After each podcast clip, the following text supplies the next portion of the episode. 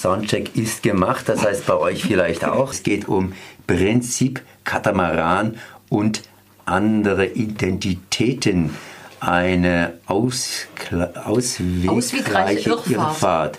Richtig, Nico. Reizenstein. Und äh, da ich jetzt darauf hingewiesen worden bin. Und äh, die ganze Sache ist ein bisschen nahe dran, sprich, ähm, ja, eigentlich so ein, so ein, so ein, so ein Geschlechtermesh. Ich bin verbunden, das heißt nicht verbunden, sondern mir gegenüber sitzt die Jenny und Nico. Servus Nick, Jenny. Nick, Nick, Nick, Nick, Nick, Nick Reizenstein. Nick Reizenstein, mhm. genau. Okay, Jenny, fang mal an hier. Ja, also wir haben morgen die Premiere von unserem Theaterstück und wir können eigentlich mal anfangen damit, dass wir ein Theaterkollektiv Raumzeit gegründet haben, zusammen mit Burkhard Fink. Das ist der Musiker, also wir sind zu dritt und machen die Produktion. Ähm, den Text habe ich geschrieben, der ist aber natürlich ergänzt worden von Nick und Burg. Also der, das ist eigentlich ein, in so einem Arbeitsprozess entstanden. Genau, und es geht eigentlich um eine Figur, eine Figur namens Antonia Silberstein, die sich weder als Frau noch als Mann definiert und dann in der Gesellschaft, die sie als Katamar äh, Prinzip Katamaran oder als Katamaranien identifiziert, dass sie sich da nicht einordnen kann. Also die gehört weder zu den Frauen noch zu den Männern und kommt dann dauernd in irrsinnige Dilemmata, weil alle sagen, dauernd muss sie sich entscheiden, wo jetzt. Also natürlich auf dem Klo, bei jeder Anrede ist, ist sie verwirrt oder ähm, entstehen Probleme. In der Schule wird sie eingetütet in irgendwas, meistens in das, was sie nicht will oder ähm, genau, das passiert so. Und es wird, ähm, es wird erzählt von einer Figur, die ähm, so slapstick-mäßig ähm, einen Blick auf sich hat, aber ganz radikal aus ihrer subjektiven Perspektive erzählt. Wie kamst du auf das Thema? Naja, ich finde das Thema, das ist allgegenwärtig und liegt in der Luft, aber ich beschäftige mich schon seit sehr vielen Jahren mit dem Thema Gender, mit sozialem Geschlecht, mit, also damit das Geschlecht hergestellt wird, welche Eigenschaften Geschlechtern zugeordnet werden und entsprechend welche Möglichkeiten Menschen haben, weil sie einem also als bestimmtes Geschlecht identifiziert werden. Und also die meisten Menschen, die heteronormativ sind, denen fällt es natürlich gar nicht auf. Das wird sozusagen als natürliches Prinzip verkauft. Ähm, das ist einfach, man kann sich immer zuordnen zu den Frauen oder zu den Männern. Aber ein Problem entsteht sofort, wenn man sich den Eigenschaften oder ähm, charakterlich nicht einer Gruppe, also nicht diesen zwei Katamaran-Rümpfen zuordnen kann, entweder den Frauen oder den Männern und von einer Figur, die eben in, diesem, in dieser Grauzone lebt und die sich dann, die sozusagen täglich diesen Kampf hat, sich ähm, selbst zu behaupten und andere Wege zu finden. Davon handelt das Stück. Und ich glaube, auf sehr, aber wir erzählen die Geschichten von, von der Person sehr, auf sehr eine, eine sehr poetische Art und Weise. Ja, also genau, poetisch und mit viel mit viel Slapstick. Also es wird keine wissenschaftlichen Abhandlungen zu, äh, äh, also es keine genderwissenschaftlichen Abhandlungen geben, sondern es wird wirklich es werden Geschichten erzählt, poetische Geschichten mit Musik.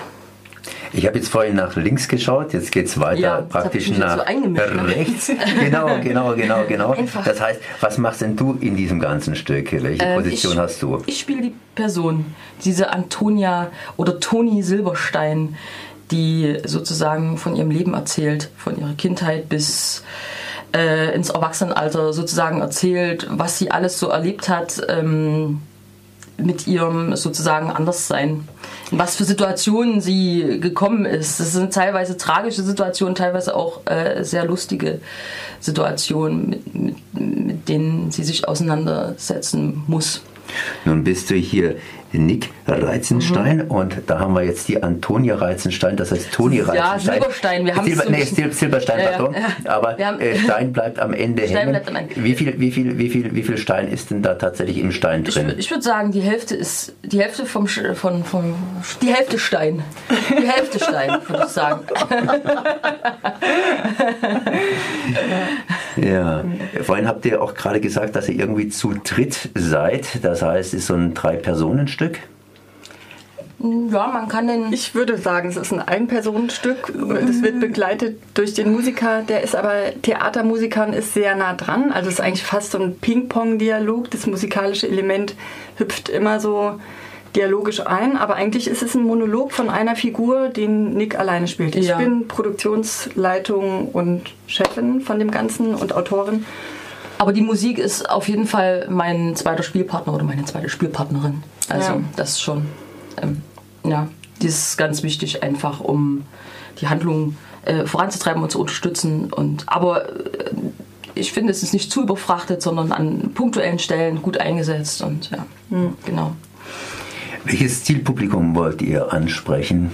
Alle, alle.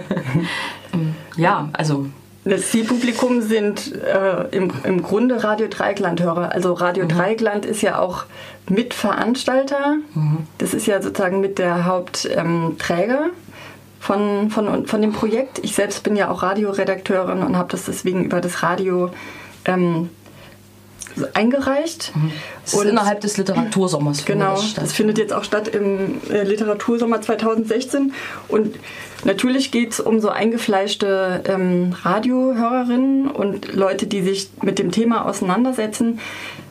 Zielgruppe ist, äh, sind Leute, die sich vielleicht auch selbst nicht äh, so richtig einem Geschlecht zuordnen, aber eigentlich auch alle, weil das Grundthema, glaube ich, überhaupt ähm, gesellschaftlich ist die Empathie und die Fähigkeit, sich in Leute reinzusetzen, die äh, Reinzuversetzen. reinzuversetzen, Auch reinzusetzen, die in, Auch da. die in andere, also sich einfach mit Problemen von anderen Leuten auseinanderzusetzen, ähm, genauso wie es darum geht, dass wir sensibel sind für Probleme von zum Beispiel Geflüchteten oder von ähm, grundsätzlich Homosexuellen, wobei wir sind jetzt homosexuell, aber die, also es geht eigentlich darum, sich in andere reinzuversetzen und damit zu fühlen und, und das auch auf eine witzige Art erzählt zu kriegen. Also ich glaube, dass es bei dem Stück sozusagen funktioniert, dass man erst hinterher gemerkt hat, ähm, welche blinden Flecke man selber hat, aber es ist gar nicht mit einem Zeigefinger erzählt, sondern eigentlich in einer ziemlich unterhaltsamen,